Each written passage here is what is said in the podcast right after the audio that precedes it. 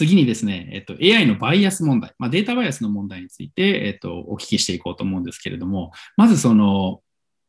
えー、まあ、聞いていらっしゃる方の中でもバイ、バイアス問題って何だろうっていうところから、あの、の人がまあいるとは思うので、そこについてちょっと簡略にですね、えっと、お話をお聞きしたいですね。で、あと、具体例も含めて、えー、できればよろしくお願いします。そうですね。ありがとうございます。うん、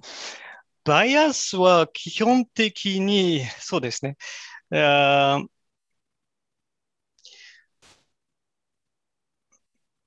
イアス、そう、いい質問です。どうやって説明すればいいか。まあ、であのデータバイアス、まあ、偏見というか、えっ、ー、と、まあ、偏りみたいなところですよね。そのバイアスの、まあ、語源というか、意味というのは。はい。そそういう、そういうことですね。まあ、一つの結構よくある例で説明すると分かりやすいかもしれない。顔認識で、まあ、先ほど顔認識はプライバシーのところに課題があることを共有してたんだけど、うん、実は顔認識もバイアスの問題が多い。で、バイアスは何かというと、うん、その例えば特別のクラスをちゃんと認識してるんだけど、もう一つのクラスでうまく認識されない。例えばね。うん、あなぜ例えばデータのその学習データの分布の均等の問題とか、マイノリティクラスの問題で、例えば、ほとんどコンピュータービジョンののシステムのモデルを作りました。そのコンピューターのモデルは、あ犬と猫を認識するシステムを作った。で、トレーニングしたときに猫の写真は1万枚。で、犬の写真は2枚。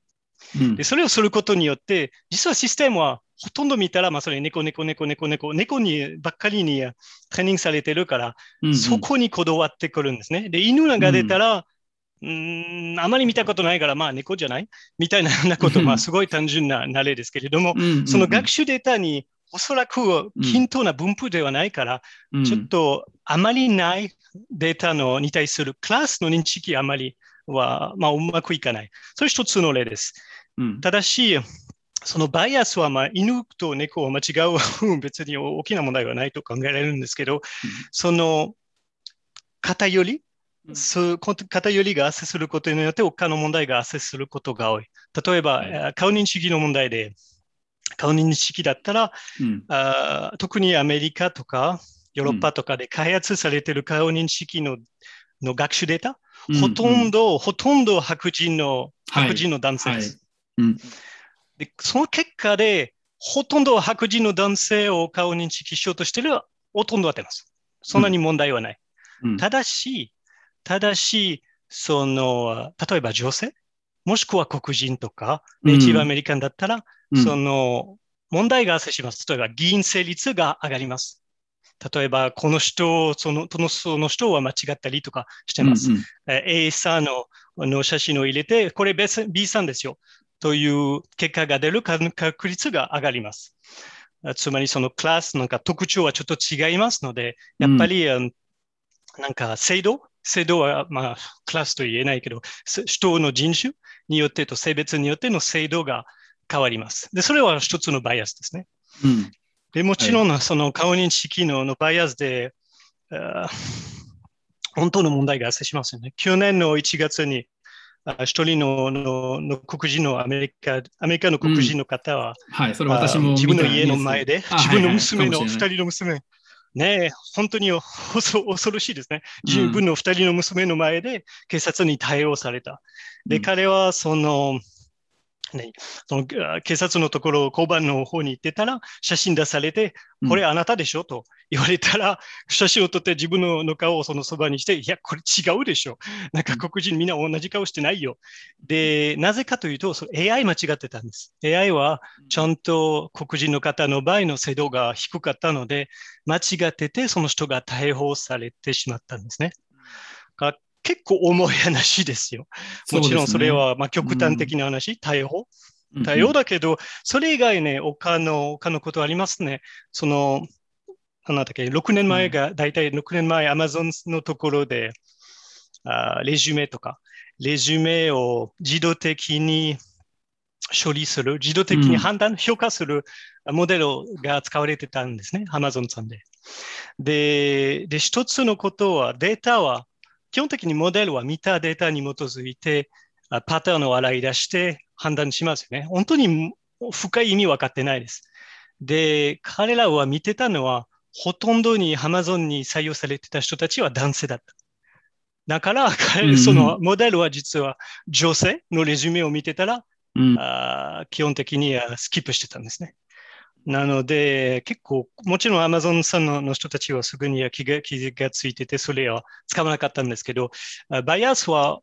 AI で使われて、で使ってあ作ったモデルはバイアスさせしてたら、実際の世界にも、実際の社会にも、本当に大きな影響を及ぼすこともありますので、結構考えないといけない問題ですね。はい、そうですね。あと、その実際の、実世界でもすでにバイアスが発、あの、まあ、現実あるので、それをそのまま、あの、学習をして、まあ、データとして学習をしてるから、そのままバイアスになってしまうっていうのもあると思うんですけど、なんかそこって、ちょっと、あの、私の中でも、そのバイアスを、えーと、取り除こう、軽減しよう、軽減しようとはするんですけれども、実世界でそういうのが、えーとまあ、あるので、まあ、どうしたものかなって、ちょっと腑に落ちない部分が私の中ではあったりしますね。はい。あともう一つが、バイアスも、先ほど言ったサンプルバイアス。難しいですね。うん、難しい問題ですよね。どうぞ、どうぞ。はい。で、サンプルバイアスのあのサンプルの偏り、例えば犬の写真が多くて猫の写真が少ないであるとか、とかっていうのもあると思うんですけど、あとは除外バイアス。その学習データセットを、まあえーと、データエンジニアが作るときに、えーとまあ、ある一部のその特性を除外するといったこう、えーと、行動すると思うんですけど、そこで発生するまあ除外バイアスというのも、まあ、あるのかなというふうに思っていて。あともう一つが、えーと、観察者というか、まあ、開発者のバイアス、アルゴリズム開発者のバイアスですよね。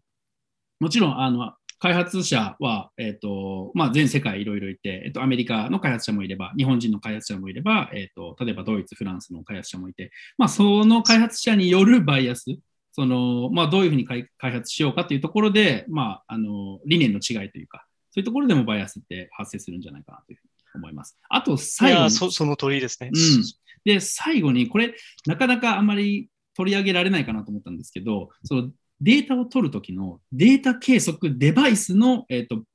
偏りというかバイアスみたいなのが、えーと、あると思っていて、まあ、これは、まあ、つまり何かというと、あの例えばでそのそのデバイスが、えーと、夜の、えー、あじゃあ昼昼の、えー、とデータしか、えー、と取れないっていうふう、取れないというか、昼のデータはよく取るんだけど、えっ、ー、と夜、夜のデータはほとんど取れませんっていうデバイスだとしたら、もちろんそこにもあのデータの偏りみたいなのが発生すると思うので、そういう計測デバイスによるバイアスっていうのも、まあ、あるのかなというふうに、えーと、私は思ってるんですが、いかがでしょう？うん、そそ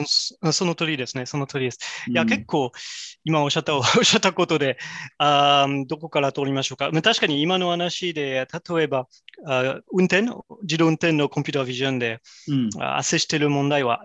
雨とかの時とか、夜の時とかのの認識は結構昼とか、まあ、晴れてる時の,、ね、の認識は全然違いますので、やっぱりその自分のモデルのテストデータはちゃんと、まあ、外の世界のあの本当にデデータ幅広く取ってで、どこにこけてるかを見た方がいいですよね。そこに例えば、ほとんどの失敗、精度が低くなるのは雨が降ってる時とか。を分かってたら、じゃあその学習データにもっと雨が降ってる写真撮りましょうみたいな。ことって結構ありますよね。うん、で、うん、あとで開発者のことはすごく大事だと思います。私は前、うん、データコレクションのプロジェクトの時に生産業、あと仕事してて、で彼らは何やってたかというと、そのあ生産ののラインに、まあ、人は手を使ってますね。両手を使って手仕事してますから、直接手でパソコンをいじることはできないので、音声、音声で指示を出します。うん、で、その会社は私たちの方に来て、じゃあこのデータとか、あそのいろんなボイスコマンドの音声データくださいと言われたんですね。ただし彼らのの要件は、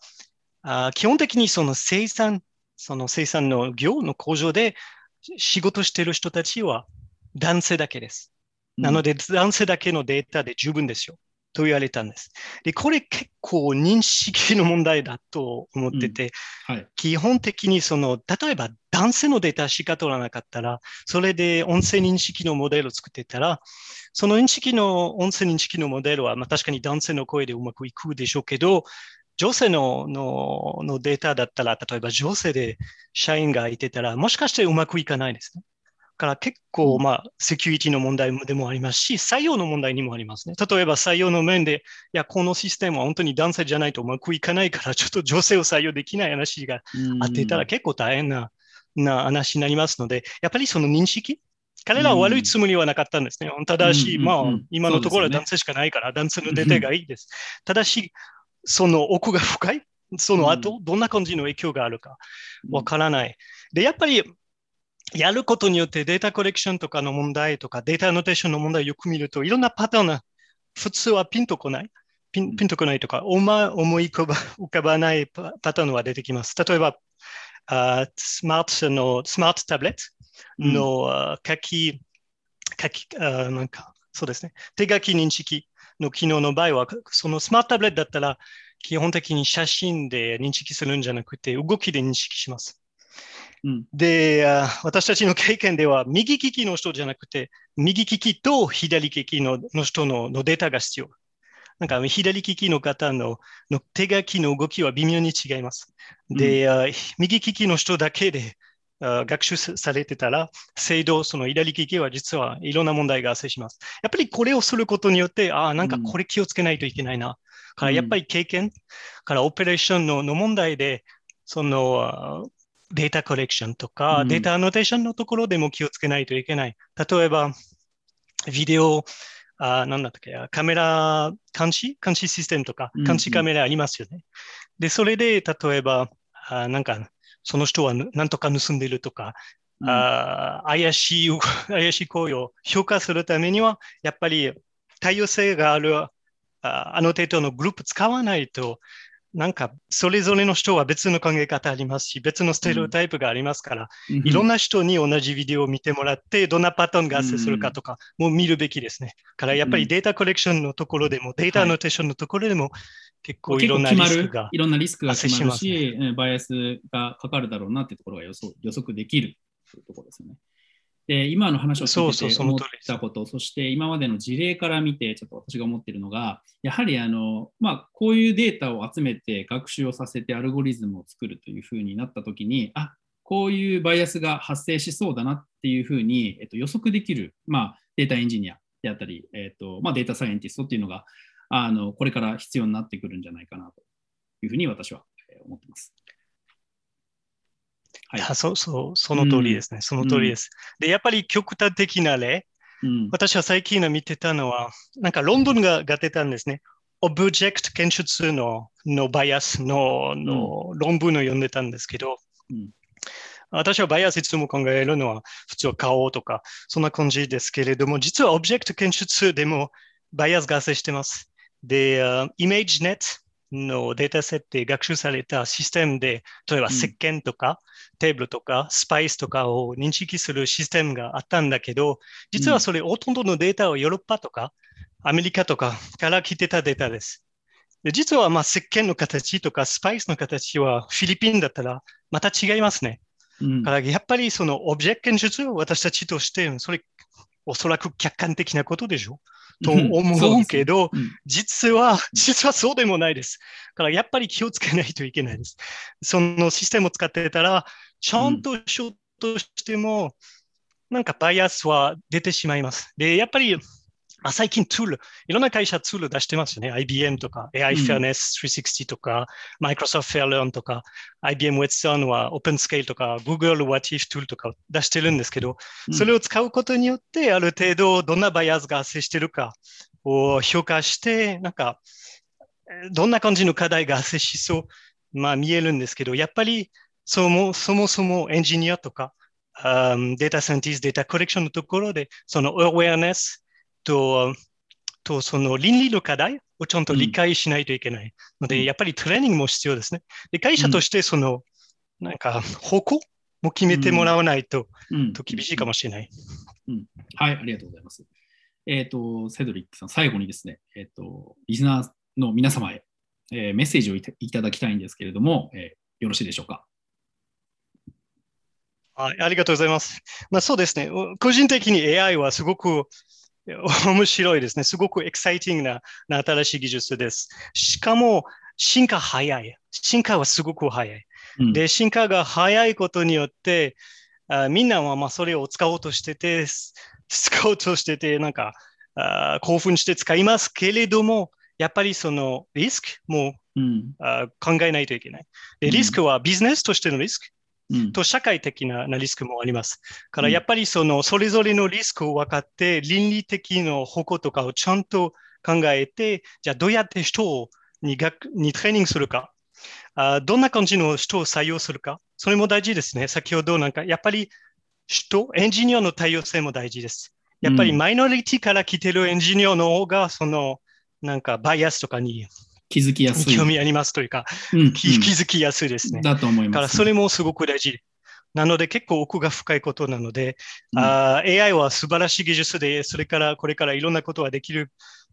ようになりますけれども、やっぱり、うん、あ倫理的と社会的に気をつけないといけないと思います。うん、はい。セドリックさん、ありがとうございます。えっ、ー、と、まあ、今回で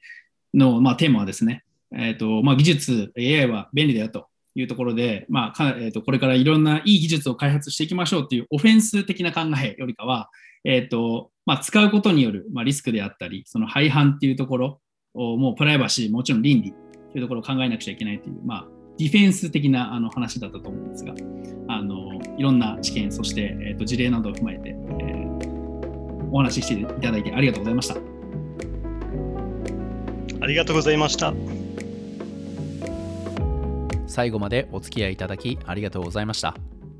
ご意見感想はコメント欄へ、もしくは Twitter でハッシュタグシードルボイスを添えてツイートしてください。次回のエピソードもお楽しみに。MC ケンでした。